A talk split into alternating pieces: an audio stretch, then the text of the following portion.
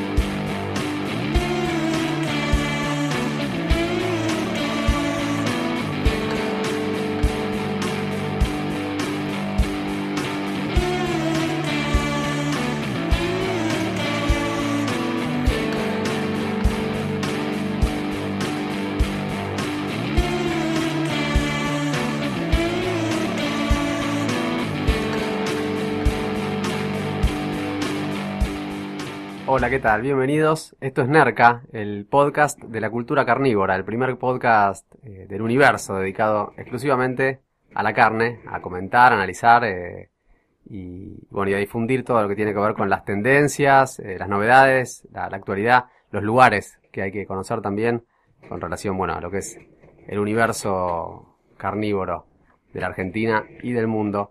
Me acompañan acá dos colegas prestigiosos, los realmente, los expertos de verdad en el tema, que son Claudio Weisfeld, un, un asador eximio, un fundamentalista del, del bien jugoso, ¿no? Sí, eh, yo creo que hay que ser muy tolerante con todos y hay que matar a los que comen la carne cocida. Ma- Matarlos, pero no, no así nomás, digamos. No así nomás. Una ejecución. Sí, por ahí comprarles el, eh, en vez de comprarle lomo, comprarle falda o espinazo y no se van a dar cuenta, pues igual la carne está súper cocida.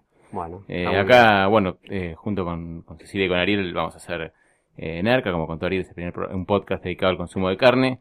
Si sos de los que tiene siempre un bife, un bife ancho en el freezer, listo para tirar a la plancha en cualquier momento, si te gusta hacer asados, eh, si te gusta ir a las carnicerías, elegir el corte, ir a las parrillas, nada, acá todo bicho de camino va a parar a este podcast.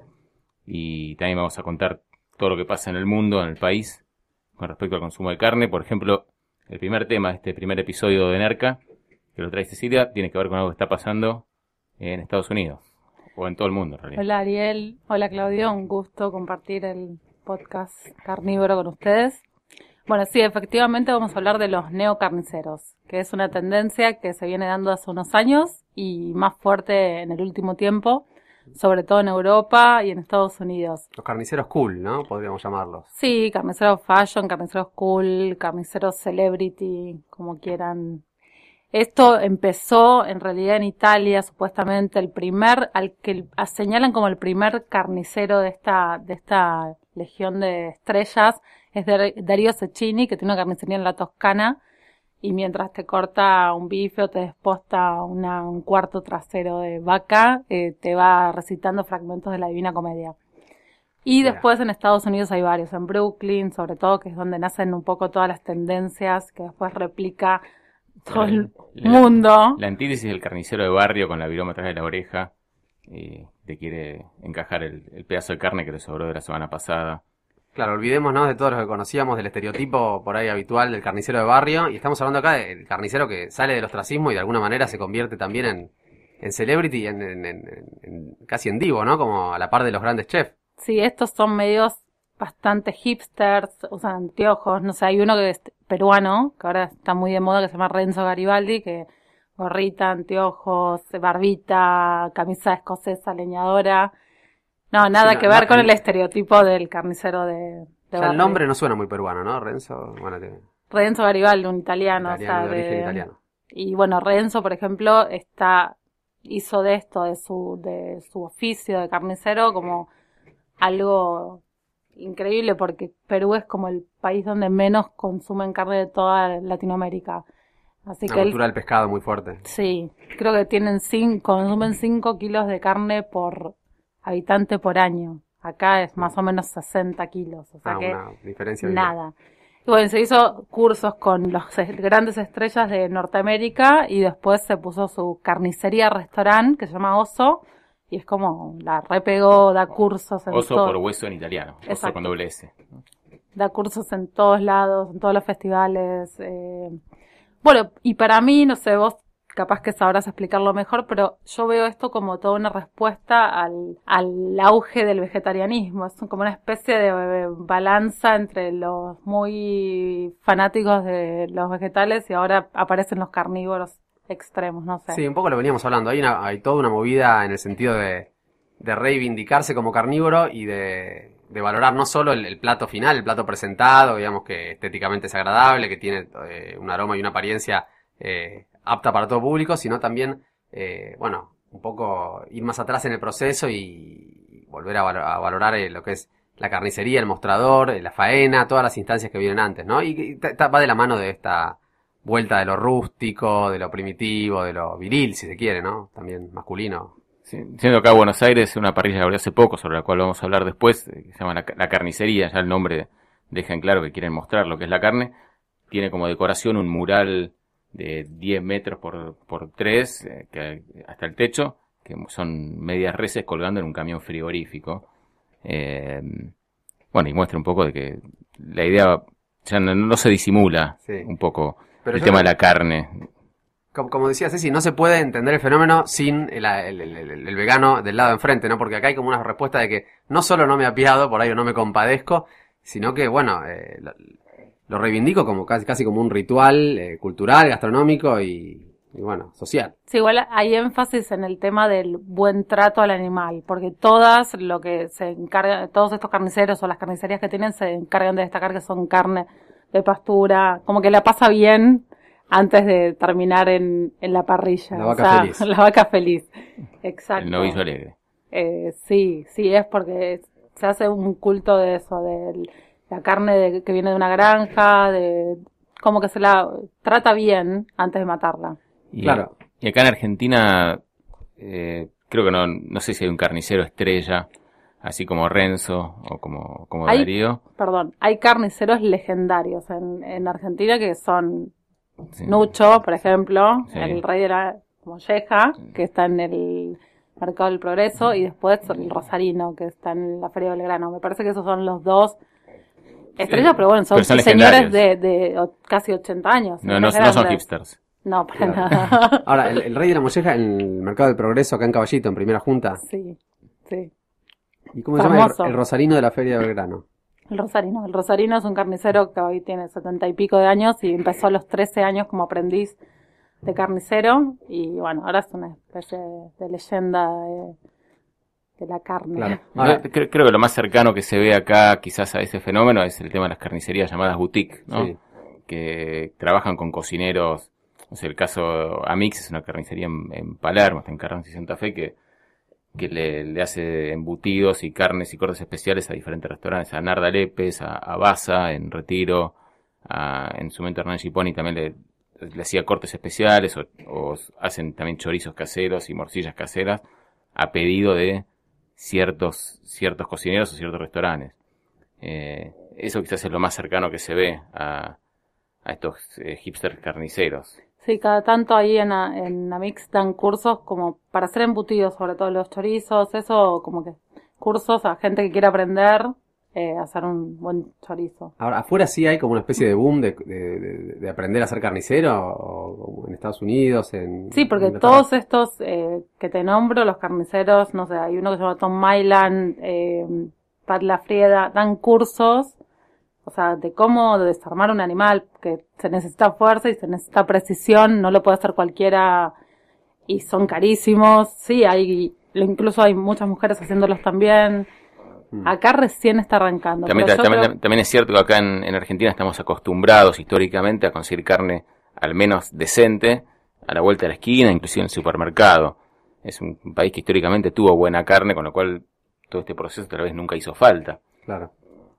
Sí, eso también. En, por ejemplo, en Estados Unidos las carnicerías eh, fueron desapareciendo a partir de los años 60, reemplazadas, bueno, por los supermercados, por comprar la carne en bandejita, fraccionada, y Sí. dejaron de existir hasta esta reivindicación del local, de ver Sí. cómo te corta en vivo lo que vos querés que te corte. Entonces, es como algo que acá siempre existió. Sí, bueno, lo que vos decís, y por ahí un paréntesis porque nos vamos un toque de tema, pero Estados Unidos es un país que no tiene, o no tuvo, no tenía carnicerías no tiene fábricas de pastas y no tiene heladerías.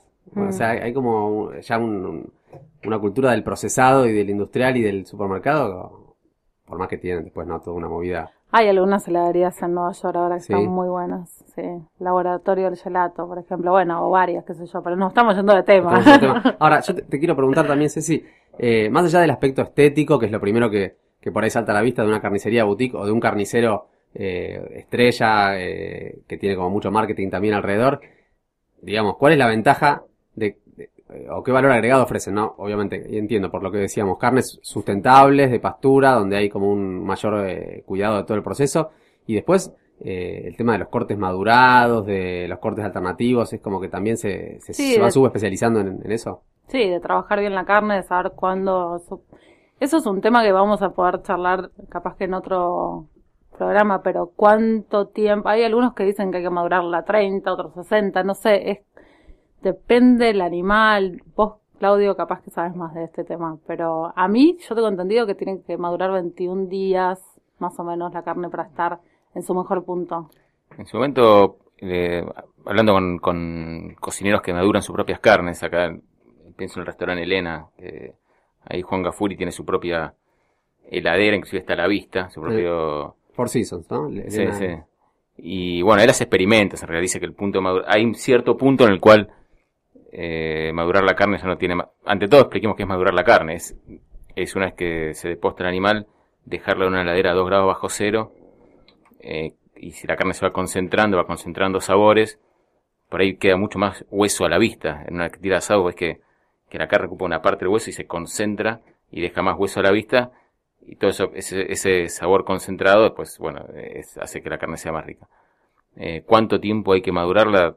Eh, se habla de 45 días, Mm. eh, como, como un máximo, pero él decía que tenía hasta 100, una, un- una carne hasta 100 días madurados, un ojo de bife, más como un experimento, inclusive pensaba hacer como una cata vertical, de servir un mismo corte a 21, 45 y 100 días de maduración para ver cuál era la diferencia. Y Igual cuanto más madura también hay más desperdicio porque después Claro. tener que ir sacando, Es digo, eso, eso es muy caro, madurar una Sí, carne. y seguramente va a haber algunos mitos, ¿no? Por ahí la tendencia es, eh, como pasa con el vino, a creer que cuanto más añejo, o en este caso cuanto más madurado es mejor, y por ahí eh, no necesariamente, seguramente que hay. Por eso Martín Arrieta, el chef de Japón, me decía que para él no llegaba como un, una- un momento que se hace una meseta, que no- un bife que lo maduras 21, 60, a los- es como que ya logras un sabor que después queda como amesetado, que no es que mejora.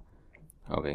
Pero eso acá, se, en- o sea, acá en Buenos Aires por lo menos lo, lo encontrás en restaurantes, en parrillas eh, más top, pero no en, car- en carnicerías al público que puedan por ahí comprar una, una carne madurada o... No, en, en general No. hay, hay, entiendo que frigoríficos que maduran sus carnes y después la mandan a las, a, las- a las ciertas parrillas para que la terminen de madurar Sí. ahí. Y después hay restaurantes que, que hacen todo el proceso. Son pocos. O sea, está Le Grill, está Elena Four Seasons, Chila. eh, Chilas, bueno, pues tienen sus propios campos, sus propios animales, tienen la trazabilidad. No, creo que son, cuando son compras pocos y, y, no es la más frecuente. No, creo que cuando compras una carnicería no tiene ese proceso de, de maduración. O sea, es, es mucho más fresca. Sí. Está mucho más cercana al momento de la muerte. Lo que hay que sacarle, la maduración es para sacarle justamente la rigidez al animal de- que, que adquiere después de, De ser de. Exacto.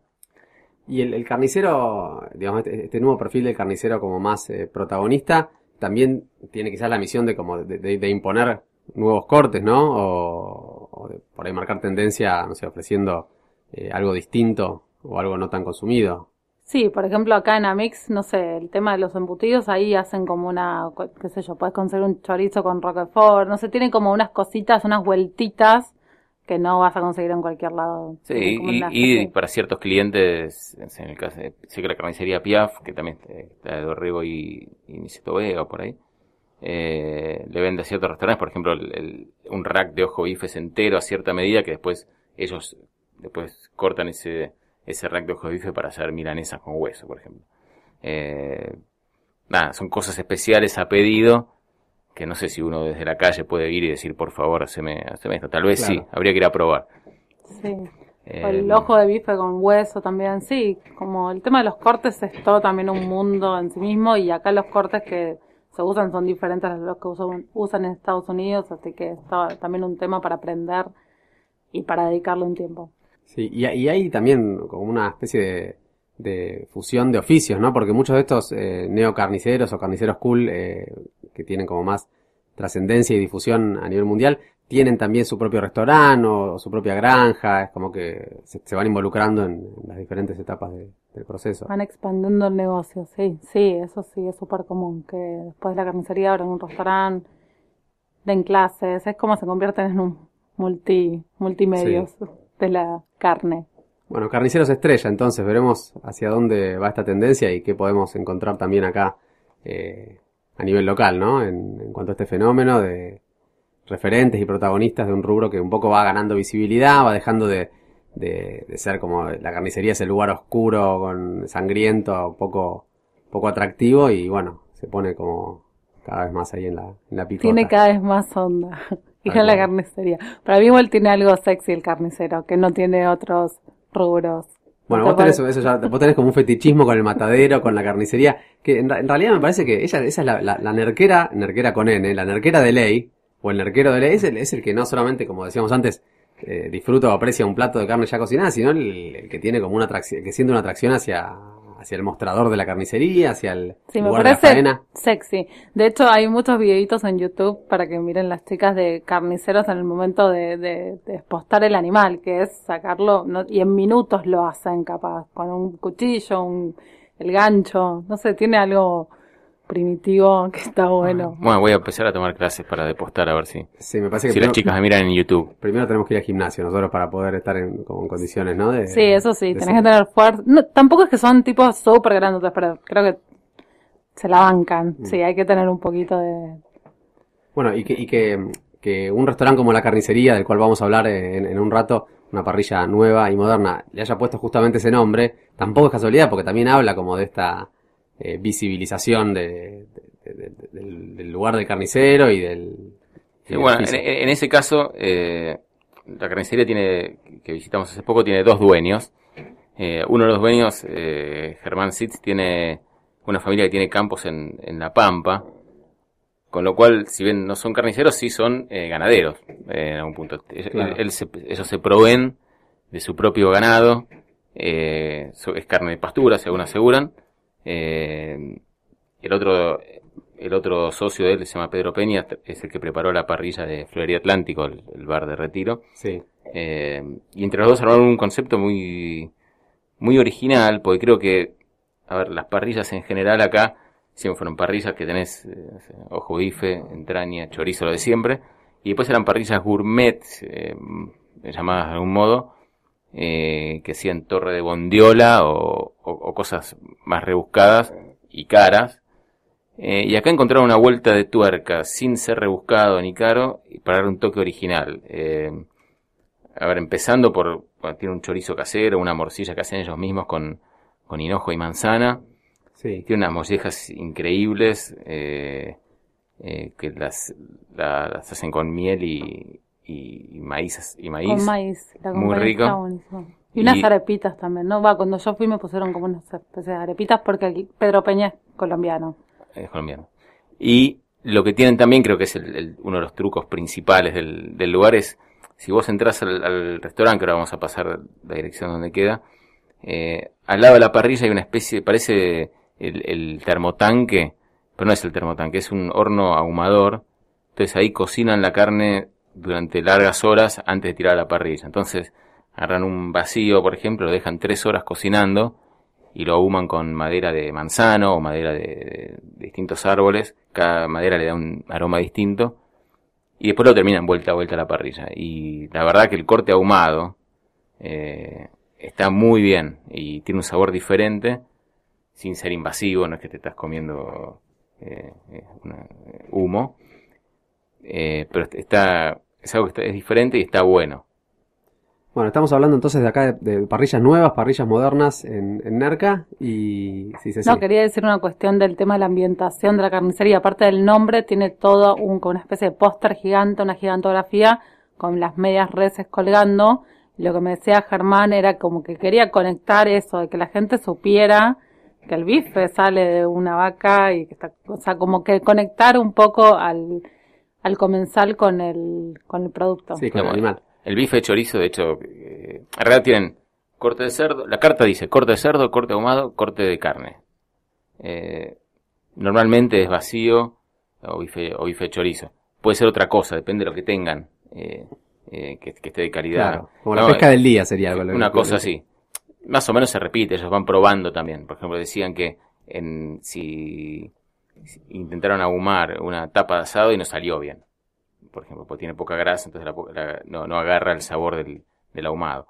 Eh, bueno, el corte de bife chorizo, la verdad que está, sirve con hueso, es un bife, debe pesar 400 gramos y bien jugoso, eh, digamos, para el, al, al al narquero de ley le, le va a encantar. Yo no lo pude Y- terminar, eh. es grande. Es grande. Para chicas es grande. Y, y sale 160 pesos, al menos a- cuando fuimos en, en- a fines de enero de, de este año 2015.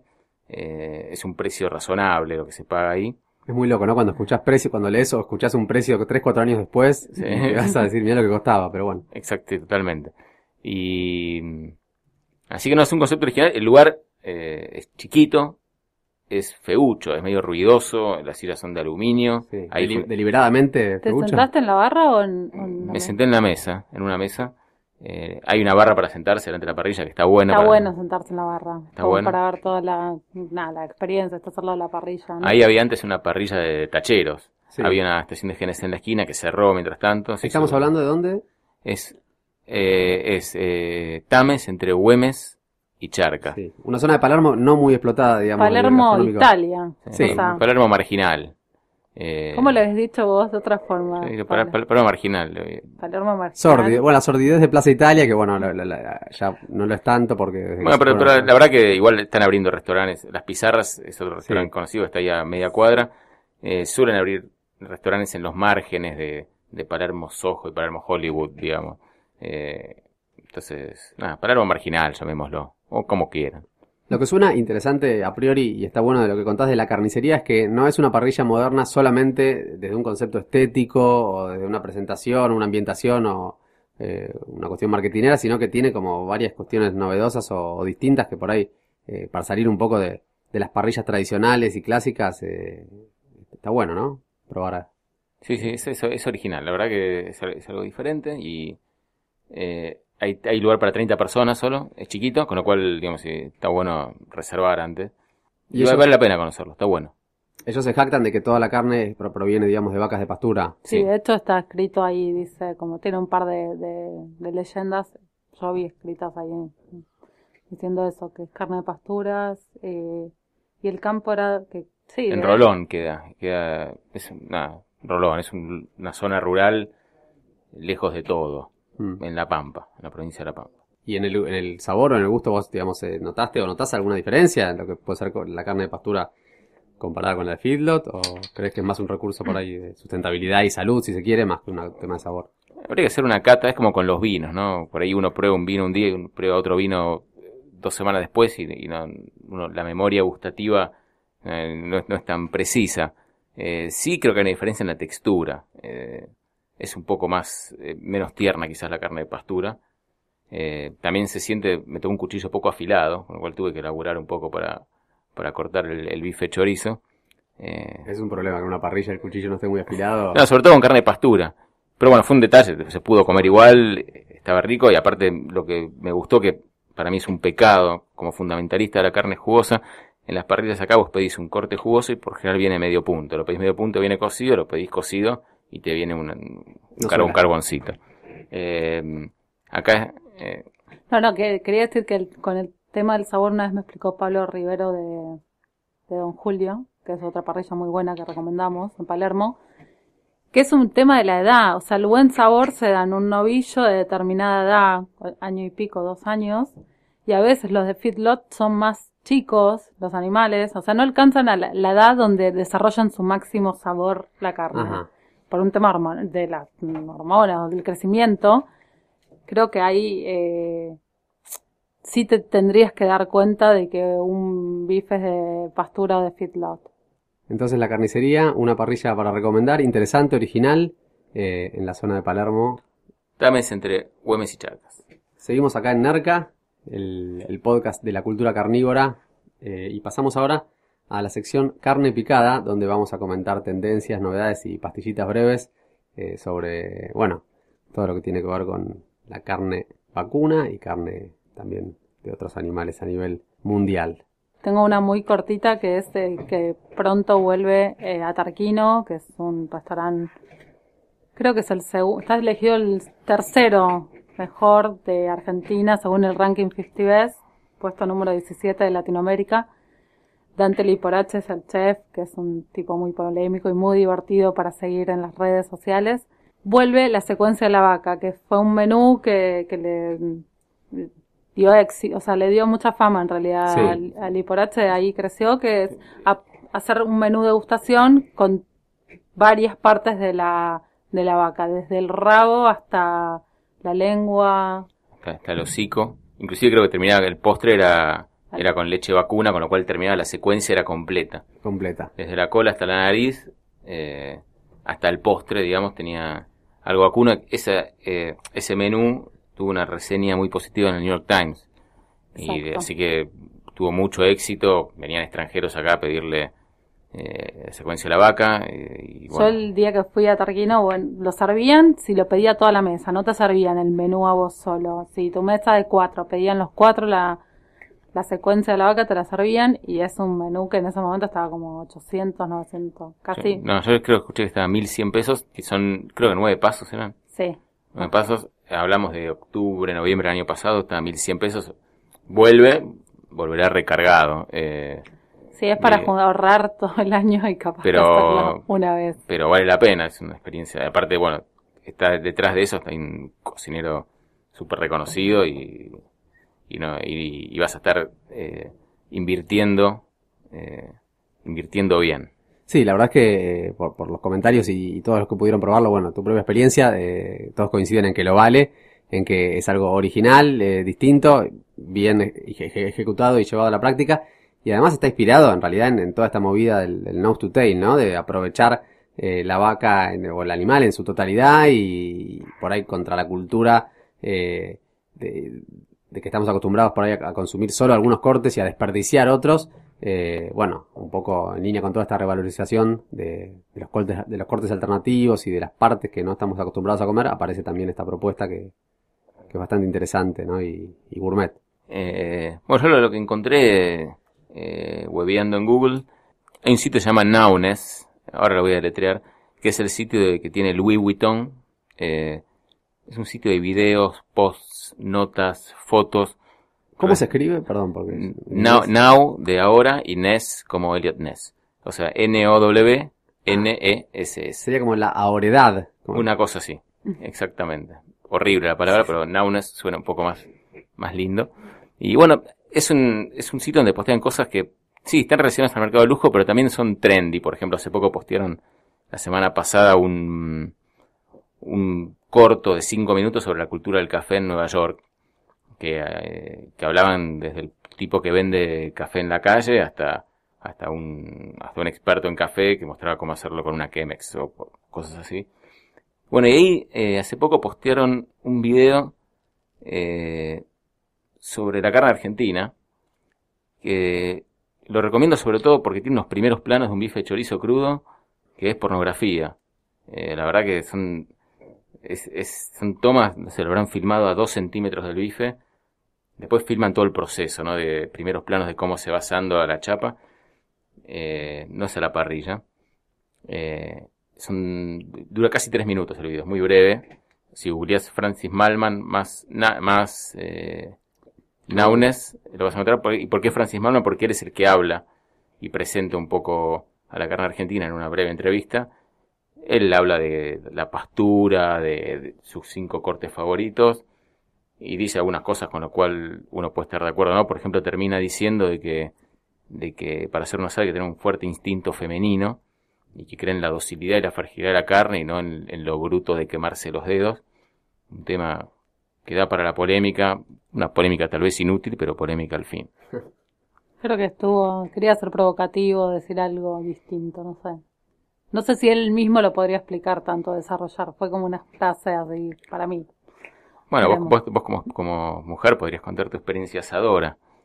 No, tuve una sola experiencia ahora hace unos 15 días y sentí que a los hombres no les gustaba eso de que la mujer de repente les sacara la parrilla. Claro, Pasar. como que necesitaban estar ahí controlándote o ayudándote o creyendo que las Sí, cosas como podían salir me mal. veían como frágil, pero no, en realidad sí hay como un mito de que el asado es muy difícil de hacer y creo que o las mujeres creemos eso y en realidad no es tanto. Te ¿no? mandaron a hacer las ensaladas. No, ellos hicieron las ensaladas, hicimos la al revés. O sea, lo que no hice fue prender el fuego, que es como bastante importante, pero pregunté como para lo voy a implementar pronto y no, rompía las grasitas y las iba pasando abajo de la carne. Me dijeron que tenía que estar, no sé cómo lo haces vos, pero supuestamente el lado del hueso, el 80% del tiempo se cocina al lado del hueso Sí. y cuando lo das vuelta ya es que casi va a estar. Básicamente el lado del hueso puede estar horas y, y no hay problemas, no se va a pasar. Eh, a fuego bajo, eh, idealmente. Y después lo das vuelta, en general, cuando se dice el primer corte de carne, si, si es una colita cuadril, se dice colita cuadril, y ahí das vuelta al asado, y en esos 15 minutos, 20 minutos que tardan en comerse la colita cuadril, ya está listo el asado, más o menos. ¿Te aplaudieron por lo menos?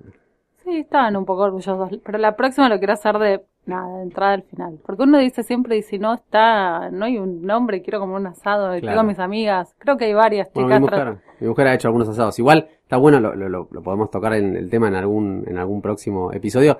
Eh, ¿Por qué no hay parrilleras mujeres profesionales? Eh, o... Tengo acá hay una, en el Four Seasons también, en el restaurante Nuestro Secreto, es una mujer. La ¿Ah, sí? es, un, es un lugar que tiene bastante de carne, o por lo menos cuando fui yo, que fue el año pasado, había una mujer. Y ese, se- quizás ese sea su secreto, ¿no? Bueno, y, y mi pastillita para, para la sección, para cerrar un poco este, este picadito de carne, eh, tiene que ver, más bien hasta podríamos llamarla carne verde, ¿no? Eh, más que uno habla de carnes rojas, carnes blancas, bueno, carne verde, ¿por qué? Porque hablamos de sustentabilidad. Siempre, eh, o por lo menos en los últimos años, el imaginario social y cultural gastronómico tiende a, a pensar en la sustentabilidad como algo propio de la movida orgánica, vegetariana, naturista, pero bueno, como bien vimos en, la cuestión de los nuevos carniceros, hay también toda una, una corriente eh, carnívora que se preocupa por el origen, por el cuidado y por el, impacto ambiental y en la salud de la carne. Y estamos hablando puntualmente de una noticia reciente. Eh, en Estados Unidos, una encuesta de la Asociación Nacional de, Car- de- no, de Carniceros, de Restaurantes, donde votaron eh, más de mil chefs y eligieron como la food trend del año para este 2015, la, la primera, la número uno, la tendencia gastronómica que viene, el tema del consumo de carnes y pescados locales. En Estados Unidos está muy, eh, muy, muy en boga el, movimiento locávoro, esta, esta prédica de, de consumir alimentos producidos eh, localmente, cerca de- del lugar de, de- de su consumo. Y eh, bueno, ahora esto está llegando también, eh, sobre todo a lo que, a lo que son carnes, eh, buscar, eh, bueno, eso, digamos, eh, carnes de- y, y pescados de fuentes locales que, que no tengan que trasladarse mucho, que no hayan recorrido grandes distancias, por un tema también del- de la huella de carbono, el impacto ambiental. O sea, tenemos que decirle chavo al cordero patagónico que queda a 800 kilómetros de Buenos Aires. Algo así, yo creo que aplicado acá a nuestra a nuestra cultura gastronómica sería, sería por, lo- por ejemplo eso, ¿no? Empezar a comer cordero cuando estás en la Patagonia eh, y, y, y, por ejemplo, bueno, desde ya eh, en cuanto al pescado, eh, consumir eh, no- el salmón chileno, dejarlo de lado porque además, bueno, sabemos que, es de criadero y que tiene un montón de, de cuestiones eh, que están ahí reñidas con, con, lo sustentable y con la salud y empezar a revalorizar por ahí los pescados de nuestros ríos, ¿no? De, la costa atlántica nuestra. Hay, hay, hay Entre Ríos también para nuestro consuelo, queda un poco más cerca. Y, y es excelente también. Muchos restaurantes dicen cordero patagónico, en realidad es Entre Ríos. Lo que pasa es que el cordero Entre Ríos no tiene tanta prensa. Claro. ¿Y en la provincia de Buenos Aires no hay? Eh, no lo sé. Buena pregunta. La dejamos picando. Bueno, hasta acá llegamos entonces con este primer episodio, este debut de, de Nerca. Eh, les agradecemos por acompañarnos y bueno, nos encontramos acá en, en el dial, por así decirlo, de Posta FM, agradeciéndole también a Luciano Banchero la, la confianza y vamos a estar también eh, con más temas del universo carnívoro.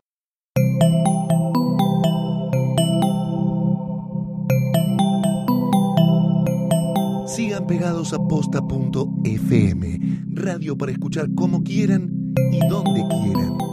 Posta.